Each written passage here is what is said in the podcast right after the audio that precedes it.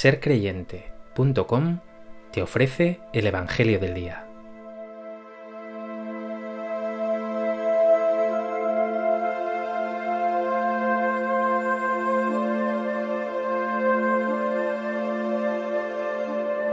Del Evangelio de Lucas.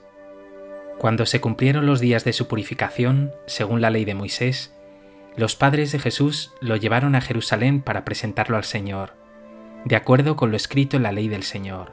Todo varón primogénito será consagrado al Señor. Y para entregar la oblación, como dice la ley del Señor, un par de tórtolas o dos pichones. Había entonces en Jerusalén un hombre llamado Simeón, hombre justo y piadoso, que aguardaba el consuelo de Israel, y el Espíritu Santo estaba con él. Le había sido revelado por el Espíritu Santo que no vería la muerte antes de ver al Mesías del Señor. Impulsado por el Espíritu, fue al templo. Y cuando entraban con el niño Jesús sus padres para cumplir con él lo acostumbrado según la ley, Simeón lo tomó en brazos y bendijo a Dios diciendo, Ahora Señor, según tu promesa, puedes dejar a tu siervo irse en paz, porque mis ojos han visto a tu Salvador, a quien has presentado ante todos los pueblos, luz para alumbrar a las naciones y gloria de tu pueblo Israel. Su padre y su madre estaban admirados por lo que se decía del niño.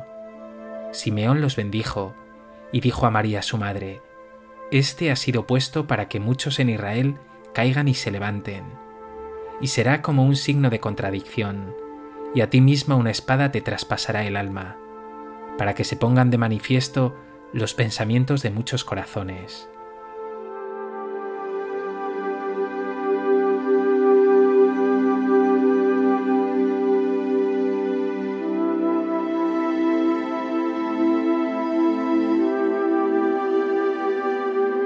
El Evangelio de hoy nos presenta a María y a José llevando al niño Jesús al templo para presentarlo al Señor, según la ley judía. Concretamente, hoy se centra en la figura del anciano Simeón. Mañana lo hará en ese otro personaje que aparece junto a él, la profetisa Ana. Hoy, en los labios del anciano Simeón, brilla la identidad de este niño. Él no es uno más, es la luz del mundo, el Mesías esperado, el Hijo de Dios.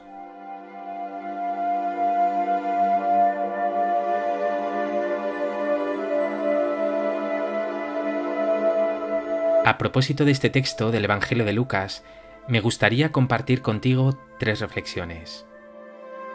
En primer lugar, quiero que te fijes en este personaje del texto de hoy, el anciano Simeón. Nos dice el Evangelio que era justo y piadoso, que aguardaba el consuelo de Israel, es decir, que esperaba de corazón al Mesías. Y todavía añade algo más, que el Espíritu Santo estaba con él. Siendo anciano, podía ya estar de vuelta de todo, haber perdido la esperanza, vivir quejumbroso en medio de achaques o con una actitud tóxica por la realidad que le rodeaba, un imperio romano que tenía sometido al pueblo de Israel y mucha hipocresía en los líderes religiosos judíos. Pero no, él continúa siendo justo, piadoso, espiritual, vive con ilusión, no ha perdido los ideales, y de hecho espera contra toda esperanza, ha sabido perseverar. Ahora mírate a ti. Puede que seas joven, quizá ya eres adulto, incluso mayor, y vives con ciertas amarguras, desconfianza, incluso con una esperanza un tanto decaída. ¿Cómo te ves? ¿Eres justo, piadoso? ¿Vives con ilusión? ¿Tienes esperanza en Dios?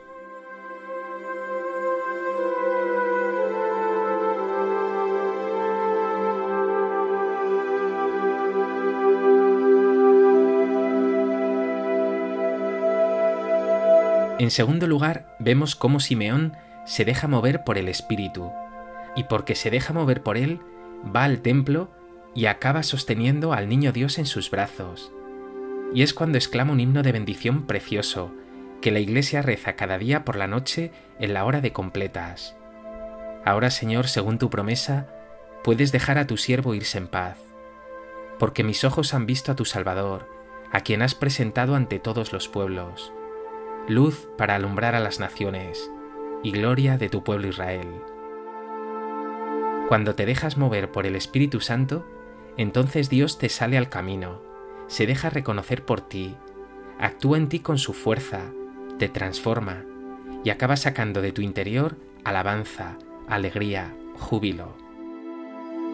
Por eso pregúntate, ¿te dejas tú mover por el Espíritu Santo? ¿O más bien los que te mueven son tus intereses y egoísmos?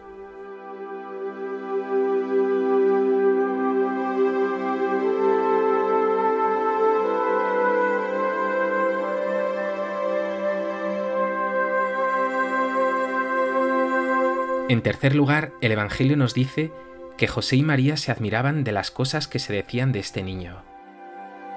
Pero es entonces Simeón cuando lanza no ya una confesión de fe como había hecho, no ya una alabanza, sino una dramática profecía. Este niño será como un signo de contradicción. Y dirá a María, y a ti misma una espada te traspasará el alma. Simeón anticipa así la pasión de Jesús ese amor de Dios, esa pasión de Dios que le ha llevado a hacerse uno de nosotros, un pequeño niño, le llevará también a amar hasta el extremo, a morir en una cruz. El Hijo de Dios, por tanto, no se ha encarnado para ser alabado, para ser engrandecido. Todo en su vida es una historia de abajamiento, hacerse niño, pasar por uno de tantos, morir como un malhechor.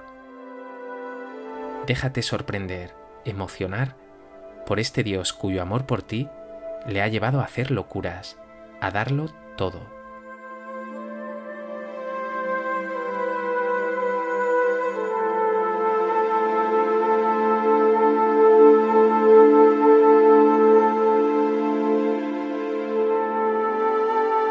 Pues que este Evangelio te haga, como a Simeón, perseverar en la fe y en la esperanza, dejarte mover como Él por el Espíritu Santo, reconocer al Señor como luz de tu vida y acogerlo no ya en tus brazos, sino en tu corazón. Dios Padre bueno, eres increíble. No podías haber hecho más para mostrarme tu inmenso amor. Te pido que me concedas el don de corresponderte, que te ame, aunque sea en medio de mis pobrezas, que te acoja de corazón y que con todo mi ser dé testimonio de que tú eres el Salvador, la luz del mundo.